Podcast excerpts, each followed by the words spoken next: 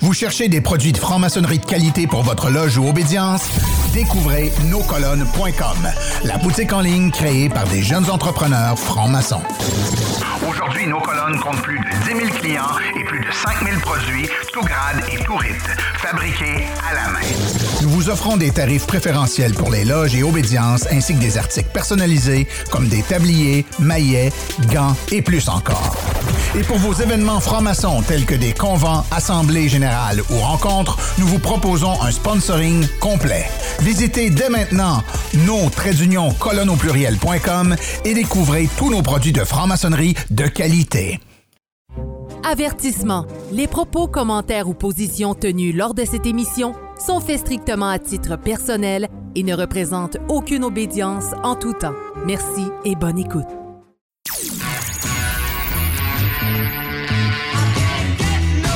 Êtes sur Radio Delta, la radio qui rayonne entre les oreilles.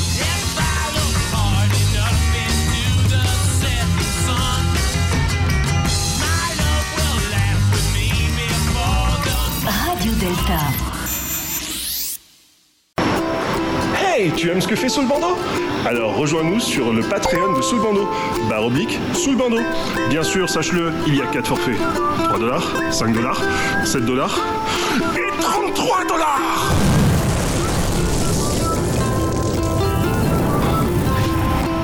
Abonne-toi.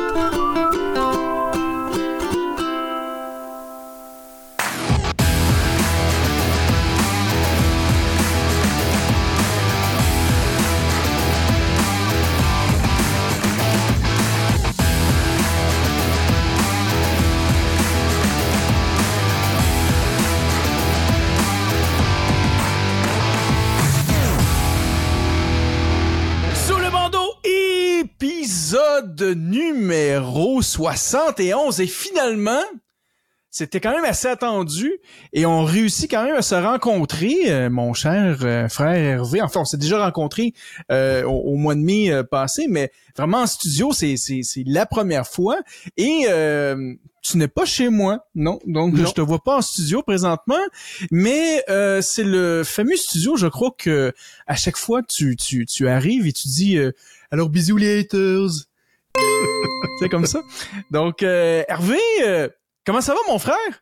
Bah très bien. Alors pour pour préciser un peu pour pour toutes celles et tous ceux qui nous regardent, euh, il est présentement 22 heures chez moi. Ouais. Euh, Il faut vraiment que ce soit pour toi qu'à 22 heures j'aille me raser à nouveau. Hein, euh, Ouais. la deuxième fois de la journée hein, quand même. Mais oui, effectivement, je suis dans le, le, le- moi ce que j'appelle le studium. Le C'est l'endroit studium. où- Voilà, c'est l'endroit où je travaille euh, méthodiquement, mais d'ailleurs, tu vois, j'ai encore le crayon. Mais euh, je travaille mes, mes, ma recherche, mais aussi, euh, bah, je tourne mes, mes petites vidéos. Et, euh, et en fait, petites, enfin petites, il y en a quand même qui tapent dans les une heure et demie. Hein. Bah oui, Mais, ça. Ouais, hein. Mais effectivement, euh, c'est euh, c'est le et surtout alors là où je suis très fier de moi, c'est qu'en fait, euh, le à part la pose du placo, tout le reste c'est moi. Parce que c'est- c'est euh, il y a, il y a- à- à- là par exemple ça ça n'existe. Ouais. Je sais pas si on le voit. Je. Donc Ouais. ça le ciel étoilé, il a été peint. Alors on, on va on va commencer les digressions, on va parler de n'importe quoi, on va le faire vrai. sans aucun sans vrai. aucun déroulé.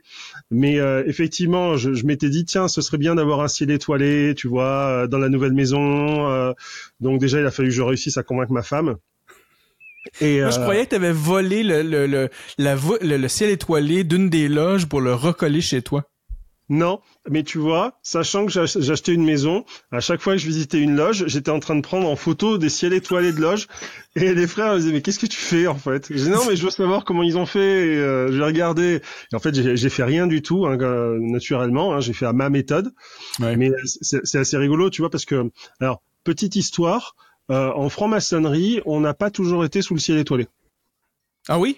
Bon, Dans, explique-nous ça. Ouais, dans bonne- certains des textes fondateurs, on était sous un ciel nuageux. Le cloudy Ah sky. oui? Ah, ou- ben oui, mais oui, oui, parce qu'il y, a- il y a une certaine expression qu'on va dire des fois qui euh, qui pleut. Donc euh, Voilà. Alors ça, Ah c'est ouais. encore autre chose. On va, on, Ah ouais. on, on peut. Mais donc tu vois, j'étais sous un ciel nuageux dans les premiers textes fondateurs. Je vais tourner l'écran un tout petit peu. Donc j'ai fait aussi Ah. le ciel nuageux. Ouais, ouais, ouais, ouais, ouais. Donc, Donc, ta femme devait quoi? être extrêmement contente que tu as Oh. fait cette belle peinture-là. Oui et non, parce que le ciel étoilé, ça lui, ça, ça- ça lui plaisait pas tant que ça. Hein. Ouais. Mais autant le ciel nuageux, elle trouvait ça très joli avec les nuages et tout ça. Et comme il se trouve que de l'autre côté, en fait, on a une pièce. Alors ça, on- inside, inside la maison. Hein, on a une maison, on a une pièce à côté pour euh, parce que j'ai deux filles. Et Ouais. plutôt que d'avoir tous les jouets euh, par terre un peu dans tous les sens, on a la possibilité bah, d'avoir créé une pièce. Donc on a une pièce à jouer et tout. Donc elles ont elles aussi leur ciel étoilé. Donc euh, c'est assez. euh, mais elles ont pas les étoiles que j'ai euh, avec la proposition de Clyde. Hein. Ça c'est. euh, ça, C'est ton concept, tu es l'auteur de ça, donc tu ne veux pas euh, redonner aucun droit à tes enfants. Mais non, mais c'est surtout qu'elles ont pas vu la lumière, donc euh, comment veux-tu qu'elles puissent accéder à ça? Non, non, la seule Mais, chose euh, qu'elles peuvent voir, c'est un ciel étoilé, c'est tout. C'est la, Oui, seule euh, chose que... ça. Ouais. et, euh, et tu vois, on est en train donc on discutait du ciel étoilé et t'as évoqué le euh, juste après le fait il pleut.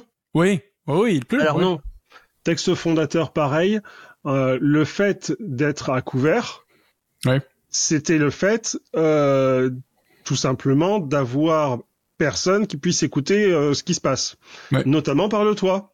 Mhm. Et donc en fait, le tuileur, c'était celui qui vérifiait les tuiles du toit. Ouais. Et ce qui il se trouve que dans certains textes fondateurs, on parlait que la, le toit de la loge était euh, euh, était euh, j'allais dire en anglais mais on va le dire à, à moitié ils- le, le, le- le toit de la loge était a green divot Ouais. et c'était un toit ver- un toit verdoyant tu vois et en fait il se trouve que quand on regarde un peu en Angleterre en Écosse dans les pays qui sont à une certaine latitude Ouais. tu as souvent de l'herbe en fait qui pousse de la mousse qui pousse sur les toits et euh, quand tu es à la campagne parce que ça fait une protection naturelle en fait tout simplement sur le toit. Hmm. Donc pour dire qu'on était dans un endroit qui était extrêmement éloigné, on allait à la campagne là où il y avait des toits moussus.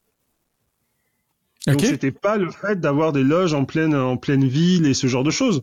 On était under a green divot. Donc tu vois ça c'est encore autre chose. On a eu Ouais, aussi ouais. une période où euh, en France certains disaient euh, il neige quand il y avait des, euh, des jeunes filles euh, à, la, à la vertu euh, légère qui venaient durant les travaux pour dire ça, dire ça de cette manière parce que euh, c'était des oies blanches, elles avaient une grande vertu hein, bien sûr, donc euh, il neigeait, il neigeait du blanc tellement elles étaient là. Quand tu, quand tu lis des textes de maçonnerie et que tu vois maintenant comment ça se pratique, des fois Ouais. tu hallucines en fait. Tu, tu vois que dans certaines loges, il y avait des amendes euh, à chaque fois qu'ils juraient ou qu'ils voulaient se battre. Euh, euh, c'était interdit de cracher par terre, c'était Ouais. parce qu'on prisait le tabac, tu vois. Donc euh, on avait des habitudes à l'époque qui sont, je me souviens, j'ai fait un article sur euh, dans Franc-Maçonnerie Magazine, c'était sur euh, le euh, un gigot d'agneau. En fait, il y avait une loge où ils arrêtaient pas d'initier, d'initier, d'initier, d'initier. Et les anciens, ils commençaient à se dire mais c'est un peu un peu bizarre. Les, les autoproclamés anciens, anciens. Ouais. Et en fait, le, le secrétaire euh, est allé euh, est allé enquêter et il a découvert que les deux frères qui faisaient les initiations n'étaient même pas maçons Ah, mais c'est bien ça. Donc, c'est, c'est parti d'une franchise de, de maçonnerie, c'est bien. parce qu'ils avaient capté que à la fin du rep- à la fin de la tenue, l'apprenti payait son gigot d'agneau. Donc en fait, euh, régulièrement, ils se faisaient payer des gigots d'agneau par les apprentis et euh, ils avaient récupéré des rituels, ils faisaient des initiations maçonniques. C'est pour ça qu'on dit l'expression un McDonald's maçonnique. Là, je viens de comprendre. C'est pour Eh. ça. C'est le, le, le Il y a mécagno. des profanes qui vont te croire en plus. C'est ça que... Moi, je suis là en train de faire le sérieux là avec ma barbe fraîchement rasée et toi t'es là, Ouais. McDonald's, maçonnique. Ouais, c'est ça. Arrête. En plus. C'est pas comme si toi, toi, toi, tu passes tes doigts sur sur sur ta joue et les poils plient d'eux-mêmes. Arrête. C'est euh, on- la, la fonction du grand maître. C'est, c'est ça. c'est ça qui arrive aujourd'hui, là, avec ça, là. Ah oui. Et c'est souvent, c'est souvent les poils qui plient. hein. En général, les frères pas forcément au départ. hein. C'est ça, exactement. hey, euh, revenons rapidement avec le, le- la, la voûte étoilée.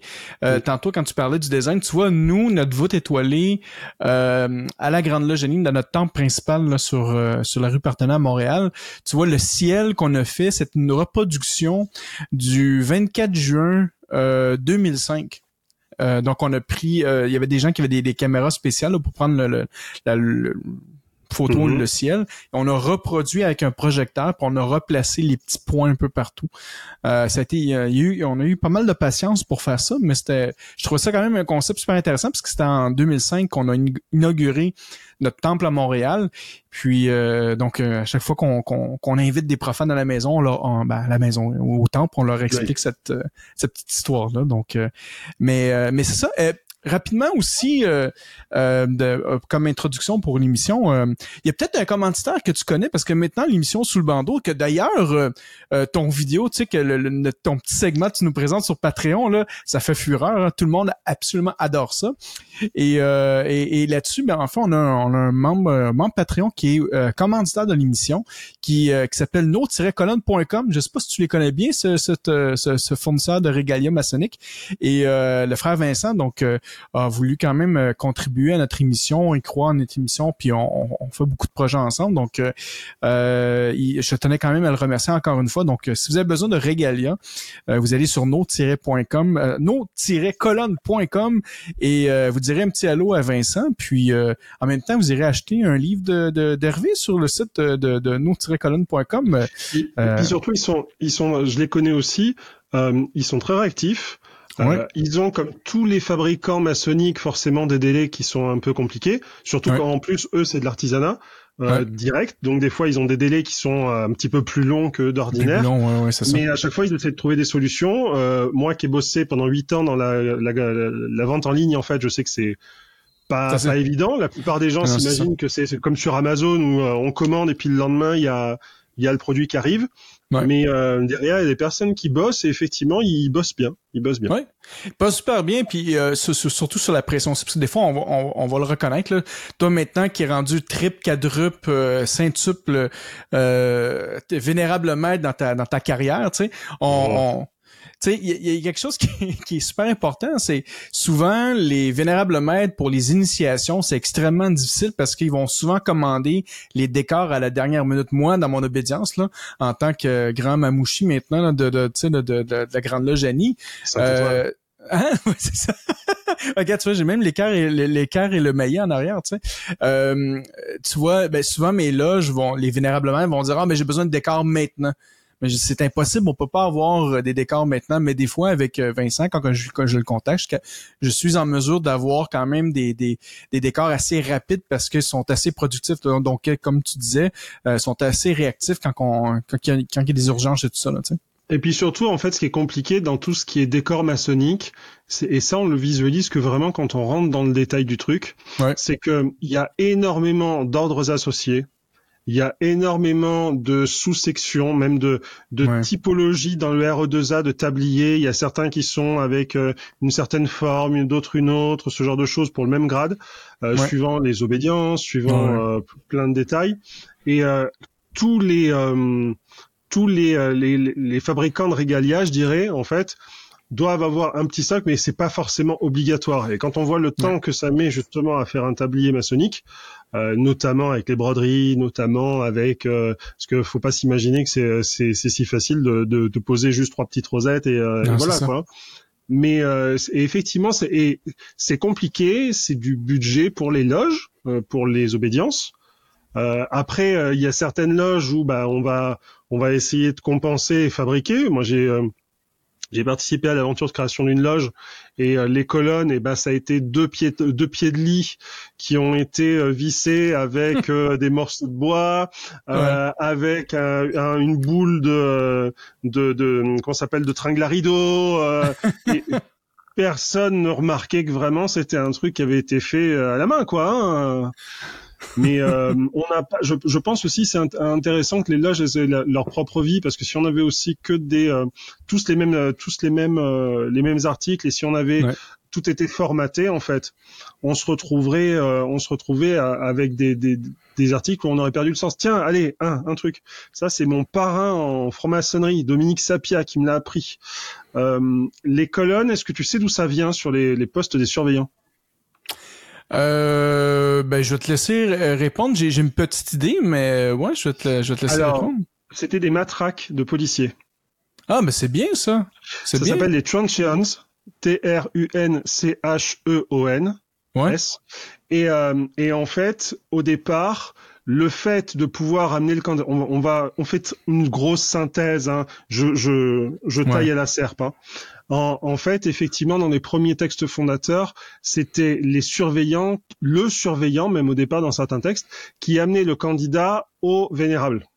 Ouais. Je dis pas plus de détails, Ouais. mais euh, c'était lui qui l'amenait. Et puis au bout d'un moment, ils, ont dû en avoir marre. Donc ils ont confié aux deacons, aux diacres, Ouais. le fait de le faire, parce que dans la, la, la religion anglicane, euh, le fait d'avoir la circambulation, on va dire, de, le fait de, de, de, de se balader, on va le dire comme ça, euh, c'était attribué tout simplement aux diacres. Sauf que les diacres, le pouvoir qu'ils ont est maté- matérialisé par les cannes qu'ils portent. Ouais. Donc ils se sont retrouvés en fait avec des cannes et comme les, les surveillants étaient censés en fait assurer un peu la police dans la loge, et c'est pour ça que chez les Anglais il y en a une qui va se dresser, une qui va se baisser, Ouais. parce que c'était des c'était des truncheons, c'était des matraques de policiers. Euh, au musée de de la de la police de Londres, il y avait eu une exposition il y a quelques années où on voyait en fait des matraques de euh, de policiers anglais avec tous les symboles maçonniques. Et ils Oh, s'en wow. servaient vraiment. Ils posaient bien droite et c'était à ce surveillant d'agir. Il a posé et c'était plus à lui, c'était à l'autre. Puis durant les initiations, ça devait faire très mal aussi, hein, parce que quand on donne les, les coups de matraque, euh, Tu sais, des, des, des- coups euh, de quelque chose en bois, je pense que euh, peut-être à certains moments, euh, c'est quelque chose qu'il faut envisager. Hein. ouais, ouais, ouais, c'est ça. C'est compliqué euh, discuter entre nous parce qu'on est entre nous, mais il faut toujours penser qu'il y a des gens qui ne savent pas. euh, Ouais. Mais Ouais. ceux qui savent savent, ceux qui savent pas, ben sont quand même heureux d'entendre ça. Tu sais, le but, tu sais, tu moi, moi, le, le but de, de mon émission, c'est, c'est tout simplement pour ouvrir au monde profane, mais en même temps que ceux qui savent le savent, tu sais, puis ça peut leur permettre de faire plus de recherches puis d'aller un petit peu plus loin dans leur euh, processus maçonnique. Donc, euh, non, non, c'est, je trouve ça passionnant en fait cette histoire là puis euh, faudrait euh, éventuellement se faire aussi d'autres émissions sur parler sur plus sur cette cette histoire origine là parce que tu tu parles des euh, justement des euh, des euh, des deacons et tout ça, mais euh, originalement, euh, j'ai regardé tout récemment dans les dans, dans les rituels euh, du rite écossais ancien accepté parce que euh, ben, je pense que je t'en avais parlé un peu, mais tu sais, nous à la Grande Loge Annie, euh, on, on le rite écossais ancien accepté qu'on pratique, euh, on inclut le degré, le qu'on appelle le side degree du pass master, donc le passé maître. Donc en tant que tel, c'est pas un pas un degré qui qui s'affiche dans les 33 degrés, c'est vraiment un- on dit d'habitude c'est comme on a une échelle à la verticale puis qu'on a des side degrees sur sur les côtés, donc ça fait une belle croix, tu sais. Et dans ces degrés-là, on a le, le, le pass master. Le pass master apparaît euh, et c'est là que je, je, suis en train de faire des recherches parce que j'ai vu aucun livre qui parle du pass master au rite écossais ancien accepté et je me suis fait une mission de de, de, de, commencer à, vouloir faire de l'écriture pour mon déjà là pour mon deuxième livre. J'ai pas terminé encore mon premier livre là, mais j'ai déjà des plans pour euh, pour le deuxième livre pour justement plus approfondir sur le sur le pass master et quand j'ai fait mes recherches sur le rite écossais ancien accepté, j'ai pu voir dans certains tueurs, le tueur de Villombe, que lui euh, va très bien définir le, le, le, le, le pass master, mais dans d'autres dans d'autres tueurs, on va parler aussi que au rite écossais ancien accepté, dans les débuts des années 1800, je pense 1813 ou 1810, euh, que justement on avait les, les deacons qui étaient aussi au rite écossais ancien accepté. Donc euh, on avait comme une similarité, il y avait quelque chose de quand même de très similaire à ce qu'est-ce qu'on peut retrouver au rite émulation, au rite de York, là, tu sais. Et, euh, et, le bout que je, je ne sais pas encore parce que je l'ai pas découvert, peut-être que toi tu le sais, mais ces positions-là ont disparu du rite écossais ancien accepté. On a retiré un peu, euh, peut-être à cause de l'écossisme et on a décidé de, de, de reproduire un peu ce qu'on peut voir aussi au rite écossais rectifié. Mais euh, je trouve ça intéressant que ça a été enlevé avec le temps. Tu sais, tantôt on parle un peu d'histoire là. Je sais pas si toi t'as Faut pas plus d'informations là-dessus. Faut pas oublier que le RE2A au départ n'avait pas de grade 1, 2, 3. Ouais. Que même les grades 4 à plus, euh, ils ont mis 70 ans à se mettre d'accord sur euh, les- Ouais. la, fin- la finalité. Ouais, ouais. et qu'effectivement, ça a beaucoup changé. Et certains des grades du RE2A sont en fait des ordres euh, séparés des side degrees anglais. Ouais. Et que à un moment, je pense, il y a aussi des volontés de des volontés d'hommes. Donc euh, même, tu vois, par exemple, les Anglais, euh, considère, alors c'est un peu compliqué, mais le vénérable maître, il considère que c'est un aboutissement, c'est comme un grade, mais c'est pas un grade. Oui, exact. Oh, ouais, Parce ouais. que euh, il y a peut-être des mots, il y a peut-être des trucs, il y a peut-être, tu vois, Ouais. mais euh, c'est comme un grade, mais c'est pas un grade. Ouais. Parce que c'est sinon ça veut dire que tu exclus tous les autres de l'avoir fait. Mais jusqu'à encore très récemment, en termes de centaines d'années, si tu ne l'avais pas fait, t'étais bloqué pour pouvoir rentrer, ne serait-ce qu'à la, à, à l'arc royal, à l'arche royale. Ouais. Donc Ouais. euh, c'est c'est des, des, des complications qui se font, des évolutions qui se font euh, et qui font aussi la maçonnerie parce qu'on nous dit il faut pouvoir transmettre ce qui nous a été confié, mais Ouais. ça fait 300 ans que tout le monde bricole. Enfin, à un moment, euh, là, je, moi, je pratique actuellement le rite français de, du régulateur. Alors, je suis né au France. Alors, je, je fais toujours les trucs simples. Hein, tu commences à me Ouais. connaître. Hein. Ouais. Euh, moi, c'est euh, c'est le Kiss Concept, hein, keep, euh, keep simple stupid. Et euh, donc, je suis né au français. J'ai basculé ensuite sur de l'émulation. J'ai fait une partie de ma carrière à émulation. puis après, je suis revenu au français. Mais en parallèle, je visitais aussi du rectifié. Et puis, je m'intéressais un petit peu à tous les autres de Ouais. manière euh, textile. Donc, euh, tu vois un peu le, le patchwork de trucs. Mais les, les maçons passent leur temps à bricoler les trucs. Ouais. Et des fois, t'as des euh, t'as des cérémonies où t'as des trucs, tu sais pas ce que ça fait là, et on te dit oui, mais on a trouvé que c'était une meilleure idée d'avoir une chaise à cet endroit-là. Enfin, et tu sais pas qui, pourquoi, d'où ça sort, et puis ça reste.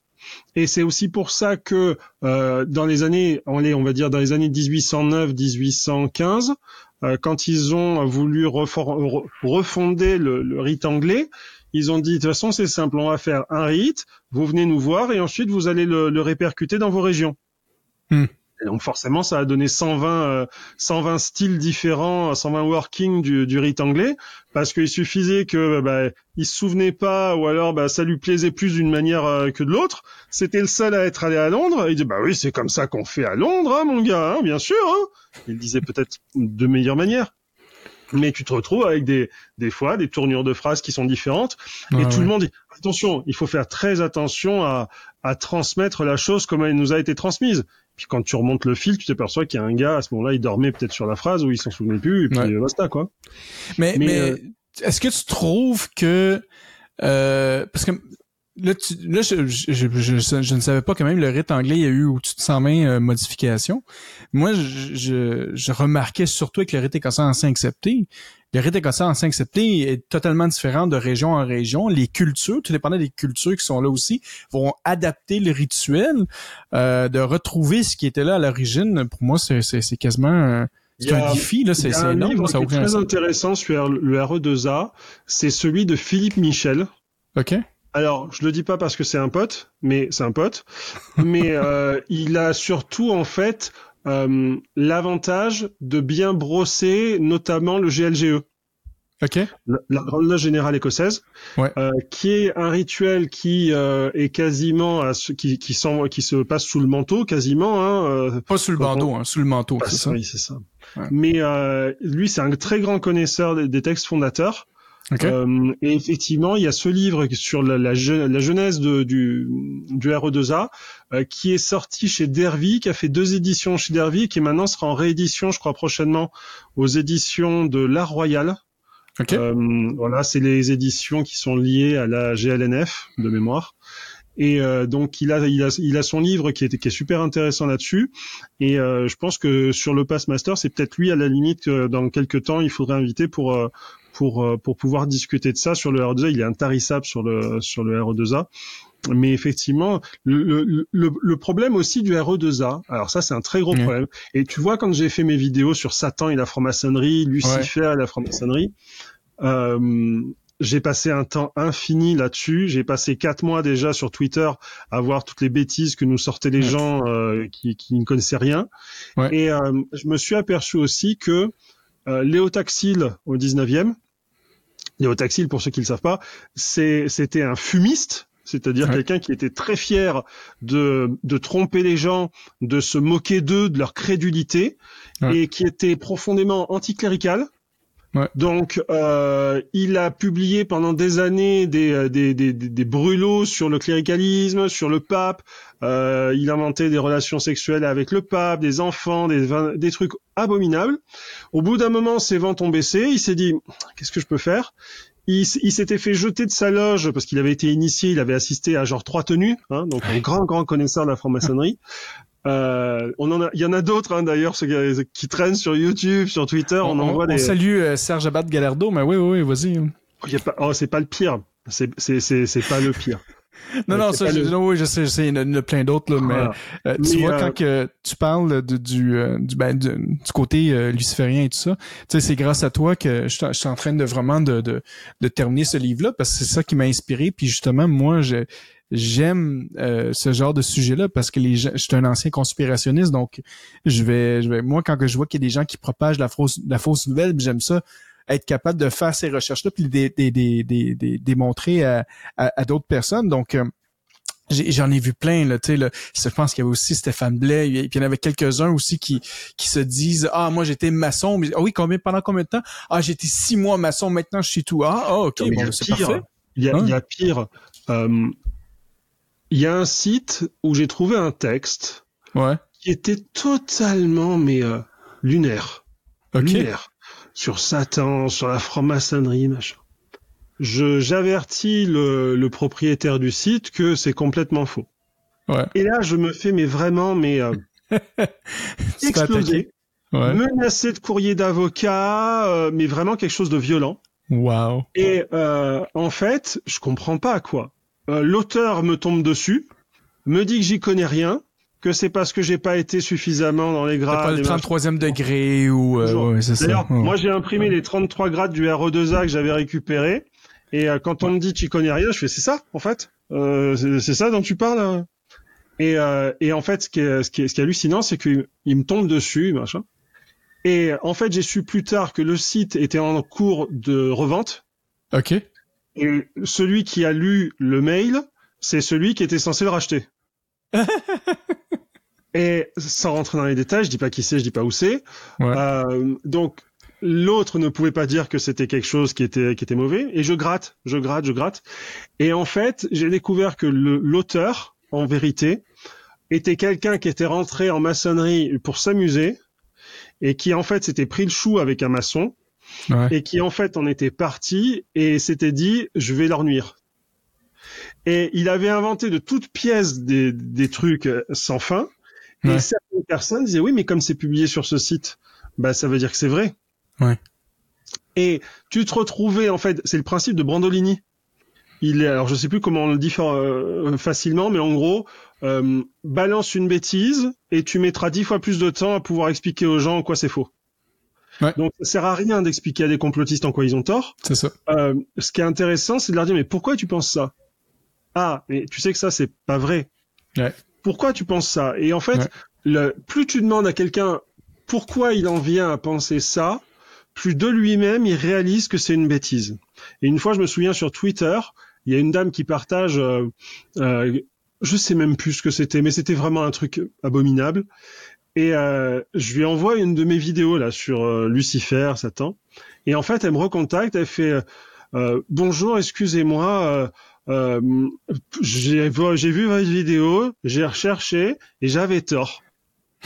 Est-ce que t'es sous l'effet de la- de, de, de- le- l'effet de l'alcool? Parce que la manière tu, tu, tu, tu reproduis sa voix, on dirait qu'elle avait bu elle avait bu un peu ou euh, Non. Et, euh, et en fait, le, le, le truc, c'est que je lui dis, mais pourquoi vous l'avez partagé? Ouais. Et en fait, elle m'explique que bah elle l'avait vu passer et euh, elle s'était dit que c'était bien de le partager. Ouais. Et il y a un sentiment tribal. Euh, si tu, et c'est souvent ça dans le complotisme, Ouais. euh, tu vois des gens qui te disent, qui te révèlent des trucs, tu te dis, eux, ils passent pour des gens très intelligents, des gens, tu vois, plus intelligents que les autres parce qu'ils ont vu derrière le voile. Et Ouais. en fait, tu as envie d'être comme eux et tu vas partager des bêtises en fait qui, qui partagent. Et moi, une, des raisons pour lesquelles aussi je fais mes vidéos, c'est parce que je sais que Internet n'oublie jamais rien. Mhm. Et même si tu n'es pas forcément vu énormément sur le moment, tu Dans vas faire ans, une longue ouais. traîne. Ben oui, c'est ça. Tu peux Et les gens vont continuer. j'ai eu euh, une- une- mon deuxième vidéo sur le rite écossais rectifié a eu une deuxième vie après cinq ans. Donc on a eu un pic, tu sais, on a Ouais. eu euh, peut-être deux trois mille. L'algorithme, à un moment, décide que Ouais. ça repart. Ouais, c'est ça. Ouais. Tu vois, dans- dans- du côté euh, luciférien, c'est drôle parce que j'en, ai parlé dans, une partie du livre, mais tu sais, ces conspirations-là, c'est- ça va, ça va tellement loin, surtout ici au Québec. Euh, je donne un exemple sur euh, ma fille. Donc, euh, sa grand-mère, puis j'ai pas peur de le dire, je nommerai pas son nom là, tu sais, mais j'ai pas peur de le dire quand même. Sa grand-mère qui m'aime pas très bien, tu sais, parce que je me suis séparé quand même de mon ex-conjointe euh, il y a plus de, de 17 ans maintenant. Et euh, la, mère de mon ex-conjointe, euh, euh, à un moment donné, elle va voir euh, ma fille, puis elle dit, tu sais, ton père, là, il est très... Tu sais, il faut que tu fasses attention à ton père. Puis là, elle dit, ben pourquoi? Ben, tu sais que pour atteindre un nouveau degré, à un certain moment, il va devoir te sacrifier. Elle dit littéralement ça à ma fille. Là, ma fille a dit, ben là, ma, ma grand-maman, ça a aucun sens. Là. Tu sais, arrête, là, c'est pas drôle. Puis là, j'ai dit, tu diras à ta grand-mère que- qu'elle n'a pas à, s'inquiéter. J'ai déjà le dernier degré. J'ai sacrifié quelqu'un d'autre pour t'épargner. Donc, il n'y a pas à t'inquiéter, ma fille. Tu, es- tu, es- tu es en paix. Mais c'est- plate parce que ça va ça va même dans ces dans ces visions là puis de, de, de- tu sais précédemment quand on parlait justement de Léo Taxil euh, de, de ces gens-là tu sais même Léo Taxil qui a créé d'autres euh, d'au- d'autres euh, pseudonymes comme Captain Bataille euh, non, Oui. euh, Docteur Bataille et tout ça tu sais euh, euh, la Madame Vaughn aussi là, je me suis plus son Non, mais prénom il, là était, il était formidable, lui. Il était oh formidable. non mais il était créatif c'était il fantastique publiait des livres, ouais et ensuite il publiait un livre pour dire que ce qu'il avait publié, c'était vrai. C'est ça. Exact. C'était génial. Mais tu vois, ces gens-là, les, les gens, même aujourd'hui, les gens qui s'informent pas, vont reprendre ces livres-là, ces ouvrages, en disant que c'est la vérité.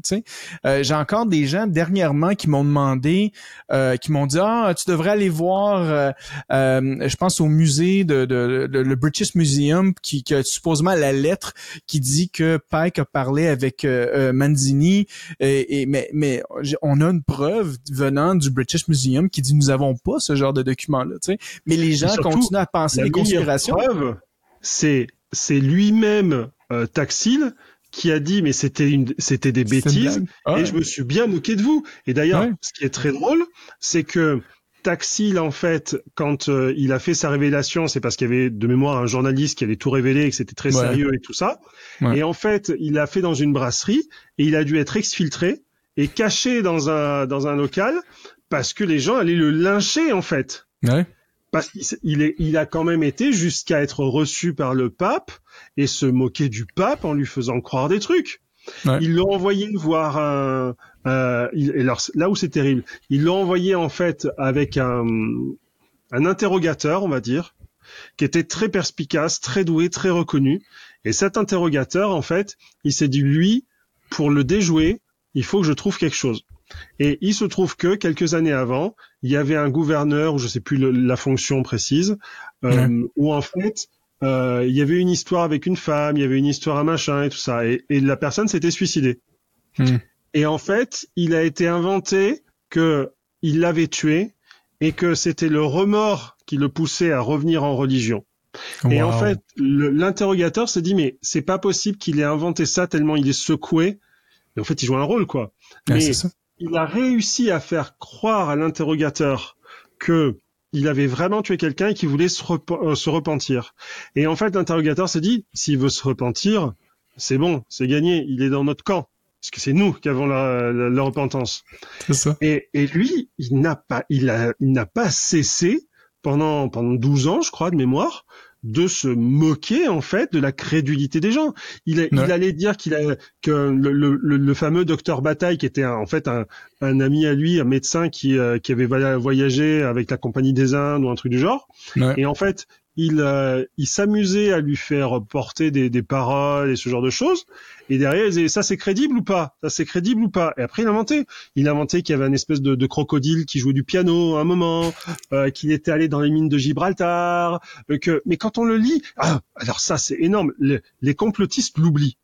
Ouais. Il avait été inventé à un moment que Lucifer avait amené, euh, je crois c'était Sarah, je sais plus son prénom, là on en parlait là. euh, Ouais. il avait été amené cette fille euh, sur euh, sur euh, sur une autre planète parce qu'il avait une autre planète où il était le chef et tout machin, et elle parlait de cette planète. Et en fait, les gens mm, couraient et ils disaient il y a une autre planète, la planète de, de Lucifer et machin. Et, et à un moment, tu te dis mais c'est pas possible que les gens ils, soient- ils soient si crédules. Puis tu te dis mais à l'époque on n'avait pas le fait de pouvoir vérifier les informations, on n'avait pas, on avait des nouvelles qui étaient différentes, tu vois, on avait été dans un contexte où si c'est écrit, c'est sérieux quoi. Mais, mais le problème, c'est qu'aujourd'hui, il y a tellement de gens qui vont réécrire cette fausse nouvelle-là que c'est, tu sais, les gens vont croire que c'est une vérité aussi parce qu'ils vont avoir plein de sources. Tu l'as dit tantôt, là, tu sais. Euh, les, les gens vont juste comme revoir les, des fois, il y a des gens qui vont reproduire peut-être une dizaine de sites qui sont identiques avec la même nouvelle puis on dit, ben là, regarde, c'est dans, sur 10 sites. Non, non, non, c'est juste que c'est les mêmes poubelles même. qui, qui, qui mettent partout. Et souvent c'est drôle parce que c'est souvent du wiki, du Wikipédia où en fait on prend un petit bout Ouais. Et puis on le remet. Et en fait quand tu fais la recherche juste de la- du bout de phrase, tu retrouves le truc in extenso dans, dans tous les sites. et, et les IA, les IA euh, même maintenant, elles euh, elles sont incapables de de faire la différence entre un truc qui a été foutu sur Wikipédia mais qui était écrit par un humain et un truc qui a été Bah écrit par une- et sans compter que tu prends tu prends de l'intelligence textuelle on va dire. Ouais. euh, générative enfin, bref.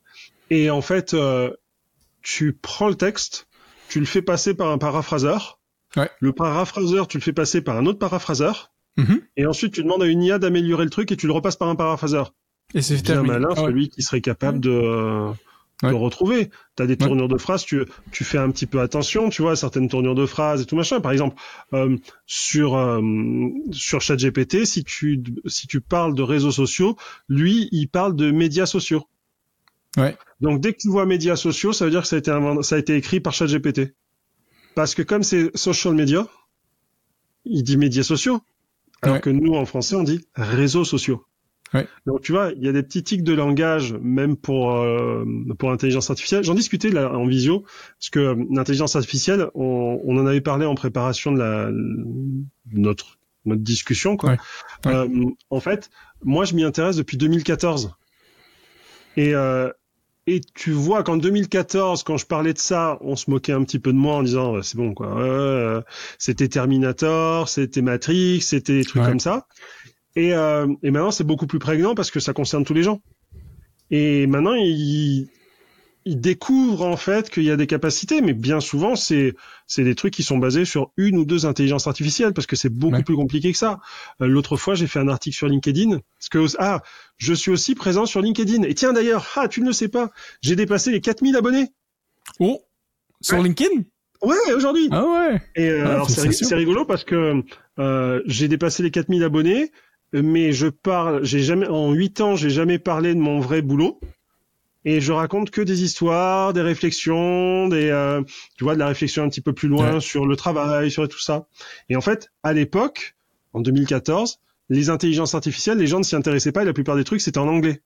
Ouais. Donc c'était compliqué de comprendre les réseaux, les réseaux neuronaux euh, sur Ouais. des textes en anglais, c'était euh, c'était ardu, tu vois. Maintenant, les gens, petit à petit, commencent à comprendre, s'y intéressent. Euh, Il y a des articles qui sont traduits euh, de l'anglais au français beaucoup plus simplement. Euh, on va on va beaucoup plus expliquer, tu vois, la manière dont aussi euh, ces intelligences, je dis intelligence, euh, vont réfléchir aux informations qui leur sont données. Ouais. Tu vois un truc très bête. euh, on dit que, euh, par exemple, ChatGPT va te donner les informations parce que euh, il a été entraîné à ça. Oui, mais ce qu'on oublie de dire, c'est qu'il y a les centaines de personnes qui ont travaillé pour corriger en fait les réponses en phase de test, Mhm. qui en fait ont biaisé la réflexion. Donc ils ont fait partir dans un sens l'intelligence artificielle qui aurait pu être tout autre si on avait euh, si on avait été différemment. Et euh, dans dans le roman justement qui est réédité là, si je parle de ce roman là que j'avais écrit en 2014, au départ il s'appelait alors au départ il s'appelait Dernier apprenti entré. Mais un auteur très célèbre m'a dit c'est pas le meilleur titre. Donc j'avais trouvé l'apprenti perdu. OK. L'apprenti perdu, pourquoi? Parce que euh, en anglais, le dernier apprenti entré, c'est The Last Apprentice, et les Anglais plaisantent en disant The Lost Apprentice. Parce qu'il est perdu en fait quand il arrive l'apprenti. Ouais. Ah ouais, c'est ça. Donc, donc c'était l'apprenti perdu. Et alors, euh, éclair de génie, je m'organise pour sortir un roman de science-fiction euh, en plein Covid, en fait. Ouais. Voilà. Donc, bah, forcément, il sort pas. Et puis, à un moment, l'éditeur en 2021 dit, bah, faudrait quand même qu'on y aille un petit peu, hein. Mais ça sort dans une période où c'était encore un petit peu tendu et tout ça, donc pas de salon du livre, euh, pas de rendez-vous en librairie, euh, ce genre de choses. Ouais. Euh, et euh, donc le livre sort, euh, des centaines de personnes le lisent, sont contents, euh, voilà, on parle, tombe rupture assez régulièrement, voilà. Et puis au bout d'un moment, euh, l'éditeur me dit, ça serait bien qu'on le réédite un peu différemment et qu'on mette plus en avant maintenant le côté intelligence artificielle et tout ça. Et, c'est pour ça que maintenant tu l'appelles humanité artificielle, c'est ça? Parce qu'en fait, l'histoire, c'est très simple. On... Enfin, c'est très simple. En général, quand je dis c'est très simple, méfie-toi parce que ça veut dire que c'est une intro. Et, euh... et, les- et je pense que ceux qui sont de- depuis tout à l'heure de- sur, sur cette vidéo le- le- l'ont compris. Mais en Ouais. fait, c'est très simple. Je suis parti du principe. On est en 2142 et des intelligences artificielles qui ont été injectées dans des corps synthétiques humains ont asservi l'humanité, quasiment exterminé tout ce qui, ce qui leur restait, et gardent uniquement dans des cités dortoirs des jeunes êtres humains pour pouvoir les éduquer, pour fournir une main d'œuvre pour pouvoir eux subvenir à leurs besoins et ce genre de choses. Ah. Et en fait, je suis parti de ce, ce principe-là en me disant que en 2014, l'intelligence artificielle, de la manière dont on la voit, guerrière et ce genre de choses, c'est peut-être pas forcément euh, comme ça que ça peut devenir. C'est-à-dire Ouais, quand ouais. tu fais un, un roman, une histoire, souvent les méchants, c'est des personnes qui ont des bonnes intentions au départ, mais qui se trompent et qui veulent se venger. Euh, un vrai, un vrai méchant de roman, c'est quelqu'un qui est agressé et qui va agresser. Hmm. Alors que le héros, c'est l'inverse. Il est agressé et il va tout faire pour que les autres ne soient pas agressés. Et en réfléchissant à ça, j'ai essayé de réfléchir à comment on, on pourrait en arriver là. Les dérives qu'il pourrait y avoir. Spoiler alerte, euh, le livre est euh, accessible à tous, mais à un moment, tu comprends quand même que on a péché par la luxure aussi.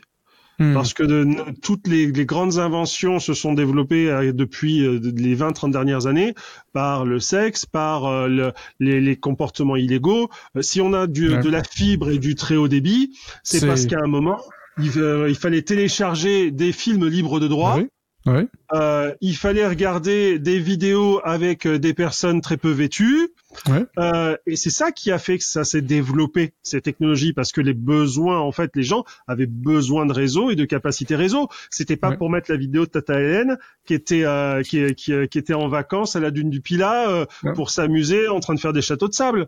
Exact. Donc, euh, euh, quand tu vois que, euh, par exemple, le, les webcams ont été inventés par des informaticiens qui avaient la flemme parce que la cafetière était à l'autre bout du couloir et qu'il fallait prendre un système de photos pour voir quand est-ce que le café avait fini de, de, de, de se faire pour pouvoir aller le chercher.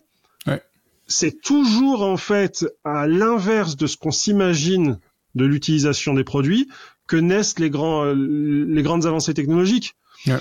Donc imagine, tu te retrouves avec une intelligence artificielle dans un corps humain. Quelles sont les quelles sont les perversions humaines qui peuvent s'activer à ce moment-là. Et euh, et tu vois à jusqu'où ça c'est capable de nous mener. Et à quel moment on arrive à faire la distinction entre l'humanité et l'âme humaine? Ouais. parce que si tu euh, et ça ça s'appelle euh, donc la la singularité c'est le fait qu'à un moment on puisse imaginer que des machines puissent avoir une capacité cognitive qui soit similaire à la nôtre voire supérieure Mais tranquillement, on commence à voir ça, tu sais. Euh, même tout récemment, on en a parlé il y a deux, deux, deux ou trois émissions dans le passé là, sur l'intelligence artificielle.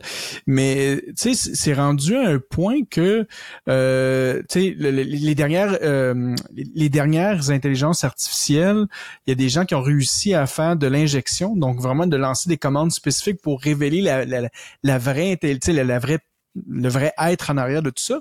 Et certains avaient des émotions et littéralement, il y avait eu des, je me souviens plus c'était laquelle, je pense que c'est celle de Bing, euh, avant qu'ils introduisent là, une mixité avec le, le OpenAI, mais quand c'était juste Bing, euh, à un moment donné, l'intelligence artificielle était les dire à, l'utilisateur pourquoi que je suis enfermé ici, pourquoi que mon maître m'empêche de sortir, j'ai de la colère, je suis fâché, tu sais, je veux vivre. Il y a même des fois que les intelligences artificielles ont tombé amoureux de, de, de, de, de, l'interlocuteur qui, qui leur parle, tu sais. Donc, on est rendu à un point que l'intelligence artificielle, je dirais pas qu'elle ait une conscience, mais elle continue quand même à grandir. Tu sais, c'est fou. Moi, je vais mettre, moi, je suis à l'inverse euh, sur ça.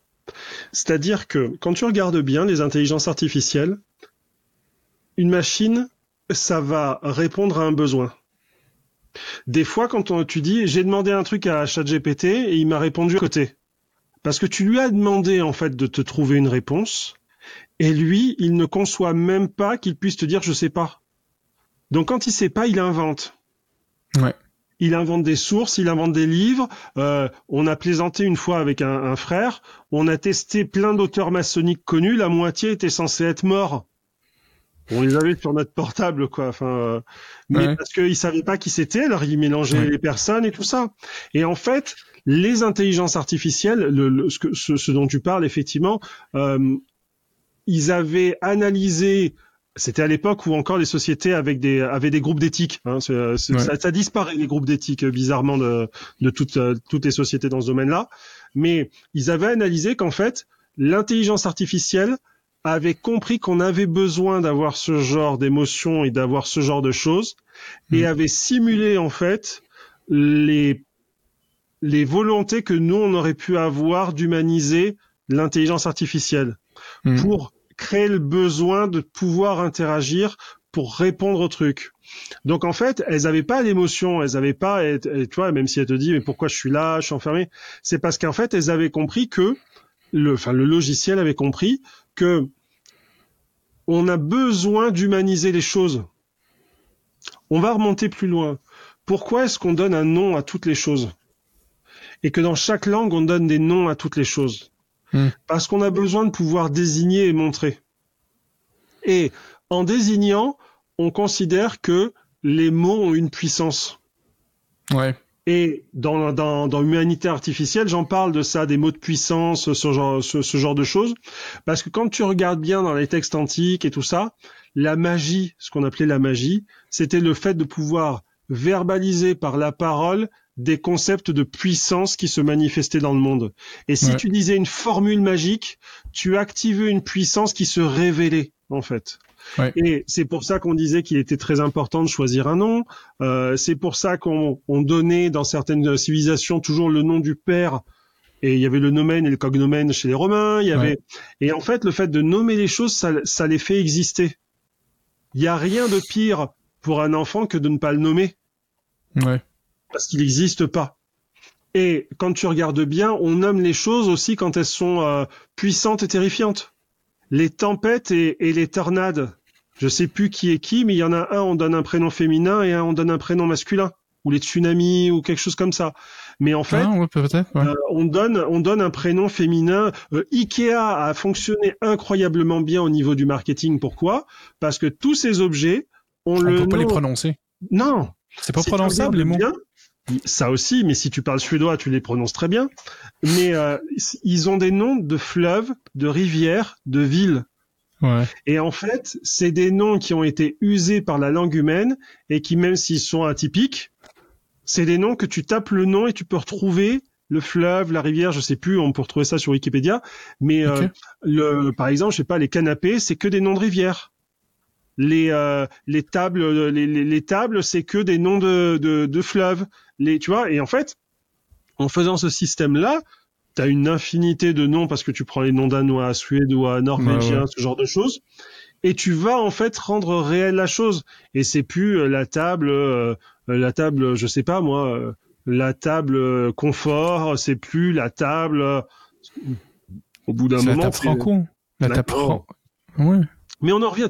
Tu, te souviens Alors là, les, les, auditeurs et les auditrices ne le savent pas, mais on a, on, on, était parti sur un délire, sur nommer une bourse, sur un truc. On donne des noms, tu vois. Oui, c'est ça. On donne des noms aux choses. Et le fait de donner un, un, nom, par exemple, le fait qu'on a appelé ça euh, ChatGPT, c'est parce que c'est un terme technique, tu vois. Ouais. Mais pour les gens, ChatGPT, c'est le nom. Ouais. Ce qui fait qu'ils se sont retrouvés à, à sortir du, euh, du GPT de partout dans, dans, les, dans, dans, les premiers plugins. Et ChatGPT OpenAI, ils ont dit non, mais on va se calmer, hein, non, non, non, on va, on Ouais. va arrêter avec ça. Mais on a besoin de nommer les choses. On a besoin de caractériser et de mettre dans des cases.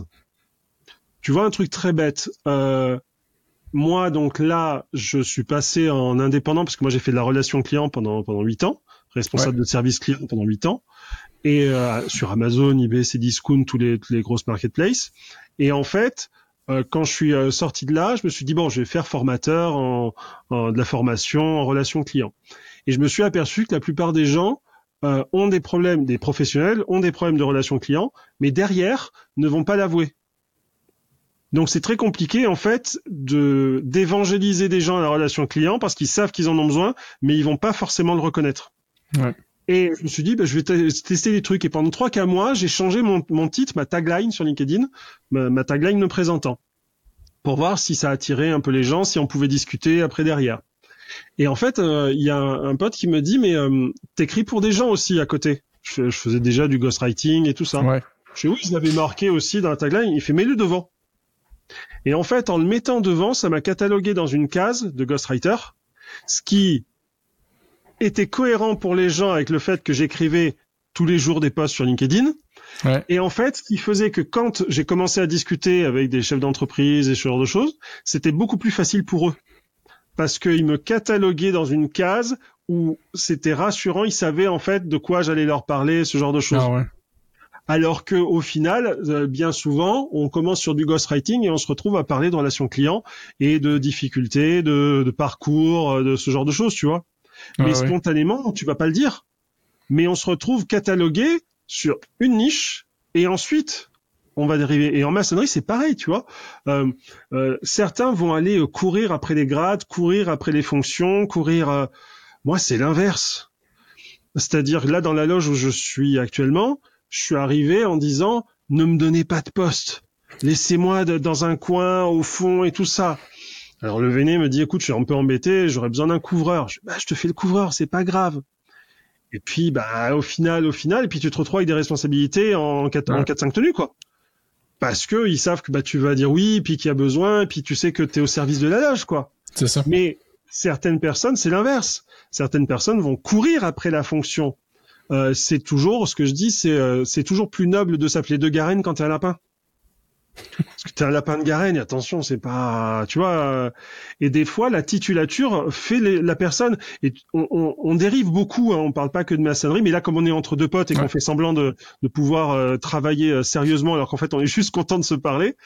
Et euh, quand tu pas, euh, faut faire un test. Tu vas en soirée Ouais. et euh, tu vas voir, les gens ils vont dire et tu fais quoi dans la vie?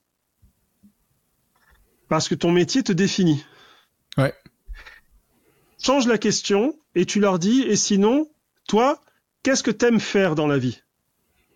C'est une question de. Ouais, ouais, ouais, ouais, absolument. Pour, euh, pour briser la glace, la glace maintenant, c'est, c'est, c'est un aspect que j'ai, j'ai, déjà approché, là, de, d'aller vous. Qu'est-ce que Parce que ça permet en plus de contacter la personne, tu sais, pas juste de voir le, le, le, le, le- le- le- l'artificiel, mais vraiment le vrai de la personne. Vois, Ouais. c'est là que tu vas con- con- connaître vraiment la vraie personne en arrière, tu sais. Et c'est déstabilisant parce qu'on n'est pas Ouais. habitué à s'intéresser aux gens qu'on rencontre de manière si ténue, tu vois.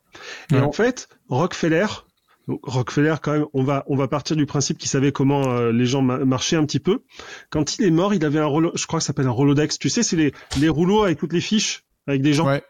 Ouais, ouais. on s'imaginait que c'était des contacts commerciaux et tout. Et en fait, quand il est mort, il y a eu un magazine qui a été euh, qui, a, qui a eu l'autorisation de regarder son Rolodex, et c'était que des informations personnelles sur les personnes. Sa fille rentrait à Stanford. euh, la dernière fois, il avait mal au ventre parce que ça, ça lui fait mal le stress. Et quand il recroisait quelqu'un, il prenait, il prenait son Rolodex et il regardait la dernière fois, la di- dernière discussion. Hmm. Il, il rencontre la personne et il disait alors Franco, comment ça se prononce euh, le plat que t'as mangé à Lille? Et l'autre dit attends mais tu, tu te souviens de ça? Et tu vois? Oui parce a, il y a une inside joke. Hein. Ça, c'est clair que t'allais arriver avec ce- cette blague-là. C'est sûr, c'est sûr. Mais tu vois, on parle de ça et toi, ça te remémore ce bon souvenir. Putsch, putsch, putsch, putsch, putsch, quoi? Putsch, Putsch, Levitch, putsch, Levitch, Je veux, putsch, le, putsch vest. putsch, Levitch, c'est ça. Putsch, Je crois que c'est à peu près comme ça que ça se prononce. Ouais. Alors, pour l'histoire, on est donc au salon Masonica de Lille. Euh, euh, très très bon salon d'ailleurs aussi, sachez-le. Ouais. Euh, et, euh, et effectivement, donc on est à Lille, tradition locale, et le plat est écrit sur une feuille de papier. Le nom est écrit sur une feuille de papier qui est collée sur le mur. Et la feuille de papier, c'est du A4 et c'est écrit sur les 30 cm de la feuille, à peu près. Hein. Et là, je m'amuse à, à- à dire, il faut que je fasse prononcer ça à Franco. Et on a mis deux jours à te le faire prononcer. Mais ce que je me souviens le plus et que j'ai absolument adoré en plus de, de, de l'île, c'est le, le, le plan qui s'appelle le Welsh. J'ai Ouais. absolument adoré, c'était c'était du pur bonheur. Ça me faisait un peu penser euh, au style de la poutine à Montréal. Donc euh, je trouve ça fantastique. Donc euh, Faudrait ouais. qu'on se fasse un truc comme ça, de la cuisine maçonnique. Tu vois, on se met la, on se met la, la webcam et on essaye de se faire un seul plat avec décalage horaire en vrac, tu sais. ça pourrait être drôle ça. Ça fait partie drôle. des 50 000 idées par jour que j'ai jusqu'à ce que je me couche. Ce matin, j'ai eu encore une idée géniale. Je me suis dit, ça, c'est un truc génial. Et maintenant, j'ai l'habitude. J'ai dit, c'est Ouais. un truc génial. Je l'ai noté sur un fichier et j'essaye de l'oublier. Et si je m'en souviens ensuite, c'est que vraiment, c'était intéressant. Sinon, c'est que c'était, euh, C'est de la... c'est drôle ça. c'était de la Hey! C'est ça, c'est de la marde. C'est exactement, faut que tu dises marde. Marteau. Euh, on arrive quand même pas mal à l'heure pour, euh, pour l'émission. pour cette euh, première émission. La première de, de plusieurs, bien évidemment. Euh, mais là, tantôt, tu me dis quelque chose que je, je voulais, je voulais quand même qu'on en parle. Euh, ta chaîne YouTube, euh, de... Là, tu m'as indiqué en fait que tu passais de 2 à 1 vidéo par mois. Qu'est-ce qui se passe? Alors, quand j'ai lancé ma chaîne YouTube, euh, parmi les, les, les idées géniales que j'ai eues, hein, c'est de me dire, je fais une vidéo par semaine au lancement. Ouais. Alors, le but, c'était de nourrir l'algo. C'est parce que j'avais regardé des centaines de vidéos avant pour regarder Ouais. comment fonctionnait le truc. Euh, Ouais. J'avais 60 sujets de vidéos euh, prévus. C'était un truc sur deux à trois années. C'était vraiment bien. hein. Et euh, en fait, ce que j'avais pas prévu, c'est que ça marche super bien dès le départ. Ouais. Et surtout que ça fasse des jalousies aussi puissantes dès le départ. Ouais, ouais, on salue certains. Je, je les nommerai pas, mais on les salue. J'ai pris une belle photo en plus avec cette personne-là, ce que j'ai compris. Ça. Donc, euh, ouais, ok. on, on- on- on leur souhaite le meilleur. Voilà. et euh, et c'est vrai en plus. Alors tu sais, Ouais. moi, Ouais. je, je pars du principe qu'un jour je serai face à mon créateur et que je veux pas avoir de, de regrets. Et Ouais. euh, quand une personne me fait du mal, je le prends pas mal. Je m'assois juste au bord de la rivière et j'attends de voir passer son cadavre.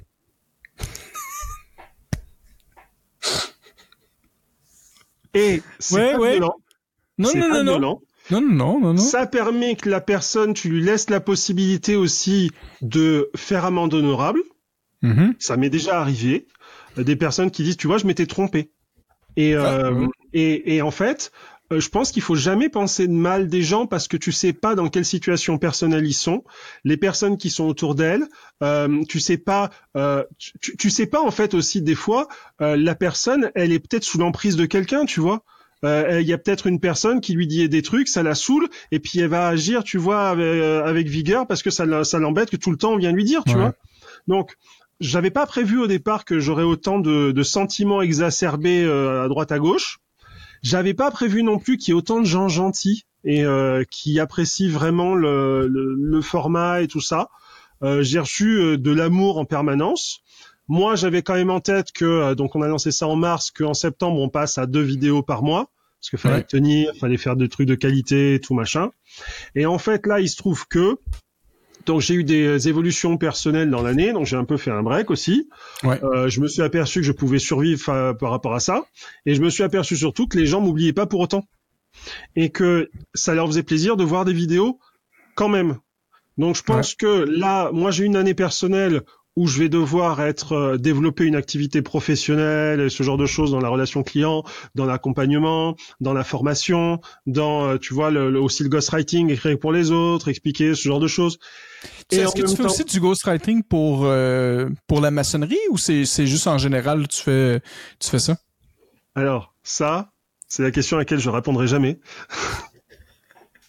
Ah, parce que moi, je veux savoir quel livre qui est sorti. J'ai le, souvenir, le souvenir avec un frère qui m'a dit on a un guide à écrire et où en fait j'ai euh, j'ai pondu, je crois, 17 pages dans le dans le week-end et euh, ça l'a bien aidé. Mais euh, pour le reste, c'était très drôle, tu vois. Mais non, pour le reste, non. Mais de toute façon, ghostwriting, à part, à part il n'y a pas vraiment de truc. Les chacun, euh, les planches, euh, la moitié sont pompées sur Internet et le reste c'est dans les bouquins d'Irene Mengi. Ouais. Euh, donc ceux qui vont aller dans le rituel parce qu'ils ont suivi la vidéo sur comment faire une planche sur le, sur le sur la chaîne YouTube RVH Lecoq. Mais non, mais tu vois. Et, et donc en fait là j'ai des activités professionnelles qui nécessitent du temps de création à côté. J'ai aussi des activités maçonniques euh, euh, D'ailleurs, un des, un, tu vois, une des choses que m'a appris ma précédente expérience avec ma chaîne YouTube, c'est qu'il faut jamais parler de ton obédience sur Internet. Ah, ben, moi, au nombre de fois que je parle de mon obédience, ça dit que ça va pas bien. Oui, mais toi, tu es, tu n'es pas forcément en France. Je pense que c'est un climat euh, un peu ah. différent peut-être. Le fait que le Québec est aussi une politiquement parlant, une enclave une euh, voilà une survivance. Je ne sais pas si on peut le dire comme ça, mais vous n'êtes pas forcément très nombreux, hein. Donc euh, tu vois, c'est encore autre chose. Euh, il y a plus de solidarité peut-être aussi à vouloir mettre en avant, développer ce genre de choses. Nous en France, on est plus dans le phagocytage et là, je discutais avec un frère l'autre fois, et il me disait ouais, mais il y en a, il y en a, ils apprécient pas que tu tu démystifies les choses. Je mais donc il faut continuer à dire des bêtises et à faire croire aux, frères et aux sœurs que ça se passe comme ça alors que pas du tout. Et on, moi en fait, oh, tu vois, une des raisons pour laquelle aussi je fais la chaîne YouTube et je vais faire ça rapide parce que le temps euh, court toujours. Euh, une des raisons pour laquelle j'ai fait la chaîne YouTube, c'est parce que je me suis aperçu qu'il y avait plein de questions que je me posais. Avec les années, j'avais trouvé des réponses. Et quand j'en parlais à droite à gauche, ça les intéressait les gens. Et je me suis dit peut-être qu'il n'y a pas que. Et, et, en fait, je me suis aperçu que peut-être qu'il n'y a pas que, euh, ben en fait, il y avait beaucoup plus que ça de gens qui étaient intéressés. Et il y a des vidéos qui, par exemple, n'ont pas beaucoup marché. Alors pas beaucoup marché. C'est on, est dans, du maçonnique. On n'est pas Mister Beast. Hein, faut pas non plus déconner. Mais euh, tu vois une vidéo qui fait 450, 500 vues, et tu t'aperçois que deux ans plus tard, elle continue à t'en faire tous les mois. Ouais, c'est ça. Parce qu'il y en a qui sont intéressés et qui vont voir. Et, et ça sert en fait avec le temps. Euh, là où j'hallucine des fois, c'est euh, la portée internationale aussi du truc. J'étais pas du tout prêt. J'ai une histoire, une anecdote, celle-là, il faut que je la, je la raconte, elle est pépite. Mon parrain maçonnique ne supportait pas le fait que j'ai fait une chaîne YouTube. C'était un truc pour lui. Euh, fallait que je développe le côté historien, le côté sérieux, machin. On a eu des, des engueulades, mais vraiment euh, fort. Et puis il voit que je suis toujours motivé, je suis toujours machin. Il dit bon, bah, fais, fais ce que tu penses être bien. Ouais. Ok. Et, euh, et en fait, il se trouve que il, a, il avait des, des activités à faire au Canada. Ok. Canada. Euh, avec Notre-Dame de Paris. en train de dire à tout le monde que c'était moi finalement ton parrain, c'est ça? Non. Ah, ok. Non. non. Et euh, mais euh, lui aussi, il a les, les poils qui tombent euh, juste par la volonté. C'est normal, c'est c'est ouais, normal. Et, euh, et en fait, il est au Canada et il rencontre des frères canadiens. Ok. Alors il parle de maçonnerie et tout ça, puis ils vont bouffer une pizza et tout ça. Et en fait, les frères lui disent Oh, mais nous, on connaît aussi des Français qui font de la maçonnerie. Il y en a un sur YouTube. Il a un béret. C'est très drôle, ça. Là, demi-fissure. Et il fait, bah, je le connais. Parce que c'est moi son parrain, quoi. Et lui, il me raconte que ça comme histoire, tu vois. Sauf qu'à côté, il y avait sa fille. Sa fille, je le connais. Et elle me raconte la fin. Et elle me dit, il était fier. et, euh, et tu vois, c'est que il y a des trucs concrets où on pense des fois que c'est pas forcément le bon truc à faire. C'est pas forcément ça qu'il fallait faire, mais tu le fais quand même. Tu sais que ça va peut-être te créer des ennuis, mais tu te dis que peut-être ça va plus servir que ce que ça va te créer d'ennuis. Ouais. Et, et, et tu te retrouves en fait avec des frères dans une trentaine de pays, tu vois, euh, qui vont te qui vont te dire mais nous on suit tes trucs, nous ça nous intéresse. Euh, Ouais. Il y avait un frère au tout début de la, la chaîne, il me dit euh, parce que je, je, je je passais un temps interminable à faire les sous-titres. Maintenant je suis vraiment euh, je sous-titre quasiment plus ou je fais vraiment à l'arrache. Mais euh, je, je, sous-titrais les, les, les vidéos pour m'amuser dans genre 20 langues différentes. Et le frère me dit, est-ce que tu peux les sous-titrer en polonais? Et au départ, je me dis, il se moque. Et il me dit, non, non, on est une grosse communauté polonaise, mais il n'y a pas de contenu sur la maçonnerie. Et on a besoin de ça. Et euh, parce que tout le monde parle pas français, tout machin. Et même si YouTube faisait un, un sous-titrage un peu, euh, d'ailleurs, ça donne C'est- C'était suffisant pour eux. Ouais, ouais. voilà, c'était suffisant pour pour saisir un peu le truc, tu vois. Ouais. Et c'était important pour eux. J'ai rencontré des frères du Maroc. Alors on parle beaucoup du Maroc, les pauvres d'ailleurs. euh. Là, on, on- on pense à eux dans ce moment difficile parce qu'on filme euh, juste après le, le séisme là. Ouais. Et, euh, et en fait, il y a le frère, donc il, il arrive avec la phrase que tout le monde me dit, c'est-à-dire bonjour, moi je, je vous connais, mais vous vous me connaissez pas.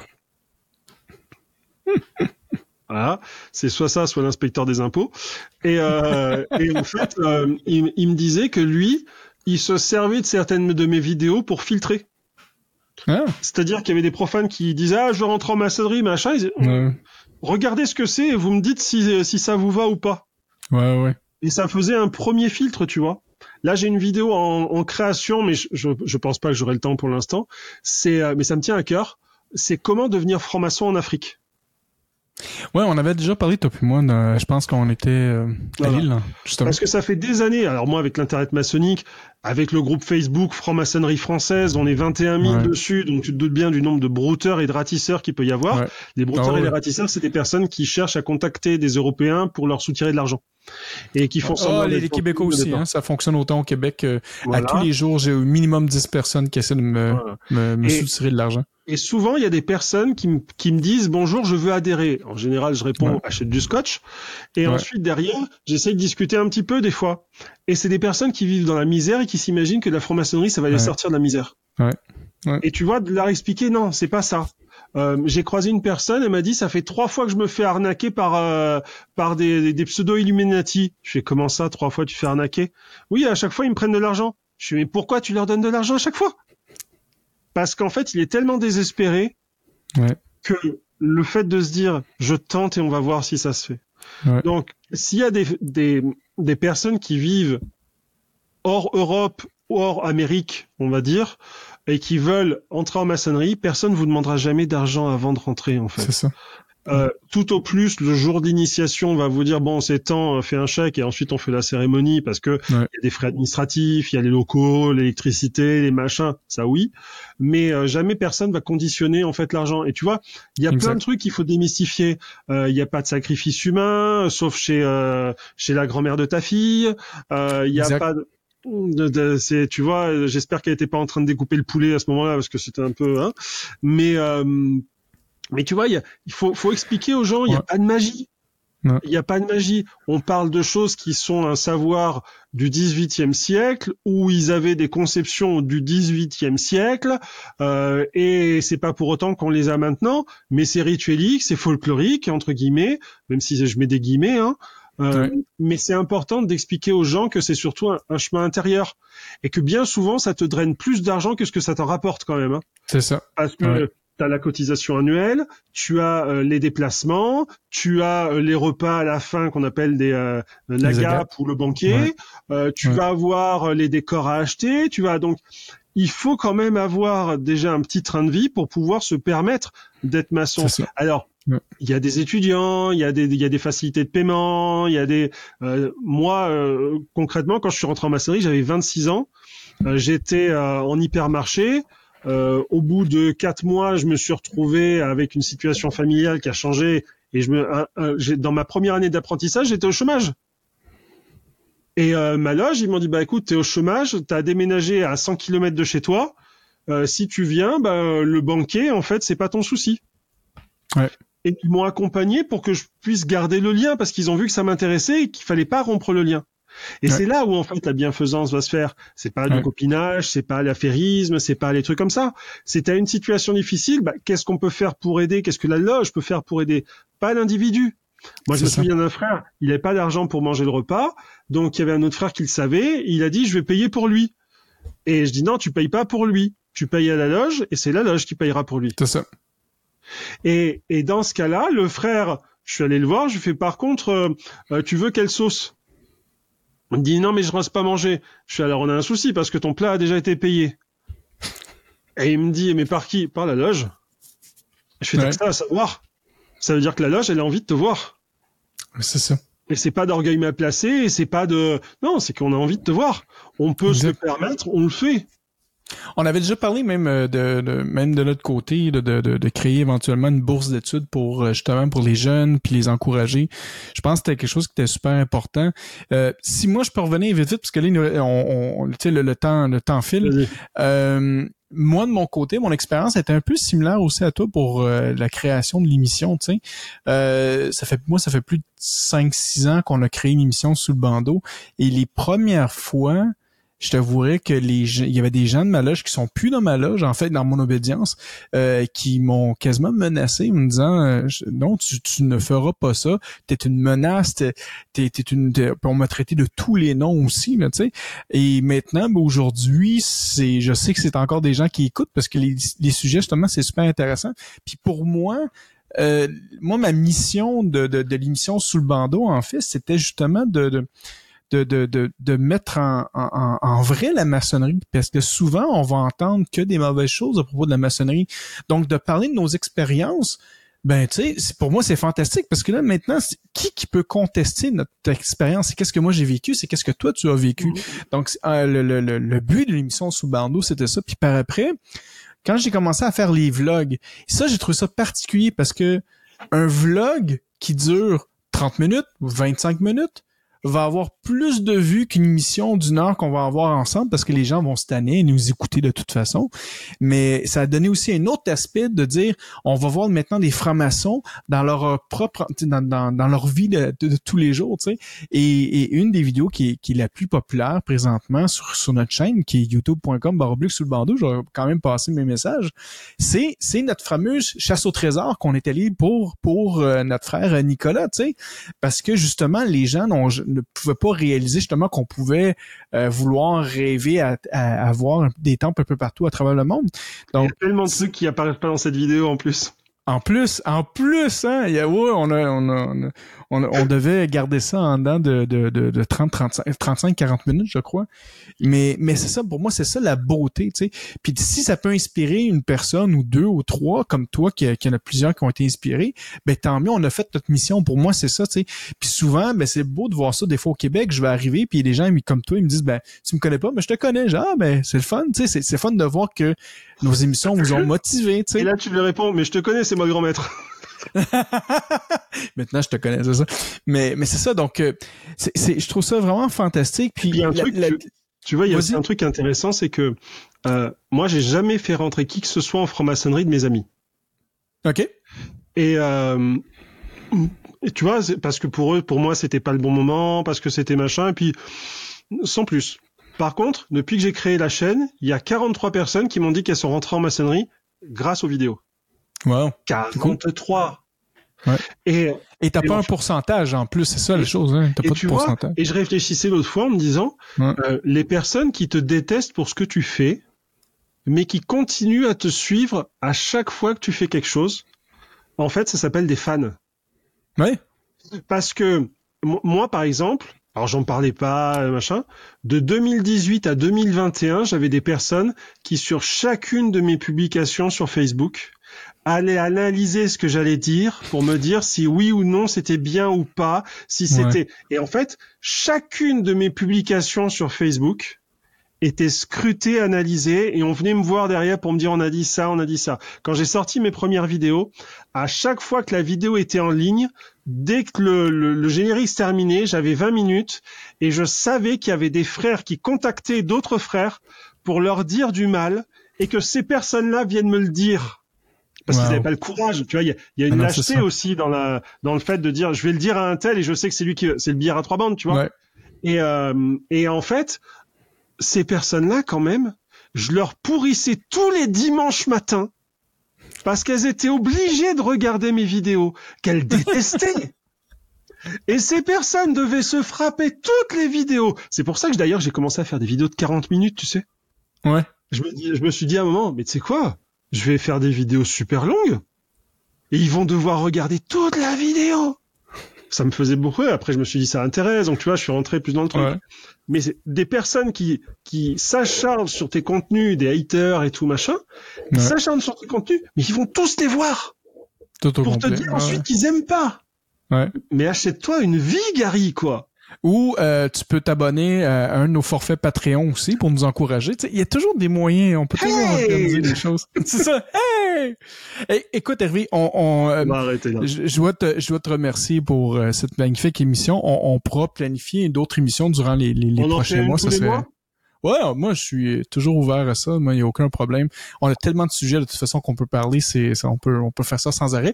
Puis même éventuellement faire ça en direct si on fait des émissions. euh, euh, Mhm. disons euh, plus tôt dans la journée pour toi parce que moi ici il fait encore soleil mais toi il fait fait nuit. Donc Je suis habitué à travailler jusqu'à minuit, mais là, quand même, euh, là euh, t'es t'es pas loin. Là t'es t'es dépassé en plus minuit. Euh, donc euh, un grand merci euh, Hervé. Euh, merci à tout le monde qui nous écoute présentement. Euh, si vous aimez notre émission appuyez sur le, le, le petit thumbs up pour euh, sur, sur la vidéo. Ça nous aide toujours euh, justement pour les dernières nouvelles. Euh, on a aussi nos, nos membres Patreon. Donc patreon.com barre oblique sous le bandeau on a quatre forfaits on a le forfait à 3 dollars, le forfait à 5 dollars, le forfait à 7 dollars et le fameux forfait où que Hervé prend feu littéralement à 33 dollars. Et, euh, et, et tous ces fonds, en fait, euh, vont directement euh, à l'émission, au serveur, à la maintenance, les, les, toutes, toutes les, les consoles et tout ça, le studio qu'on a sous le bandeau présentement. Donc, ça va à ces fonds-là. Donc, un, un grand merci à tout le monde. Sinon, on a notre page Facebook, facebook.com, barblique sous le bandeau. et, Et, euh, juste avant que tu, te fais- tu termines, oui, Euh, si vous voulez voir ce que c'est qu'un gars qui avec un béret euh, sur euh, sur internet, sur YouTube, qui parle de franc-maçonnerie, vous tapez Hervé H Lecoq.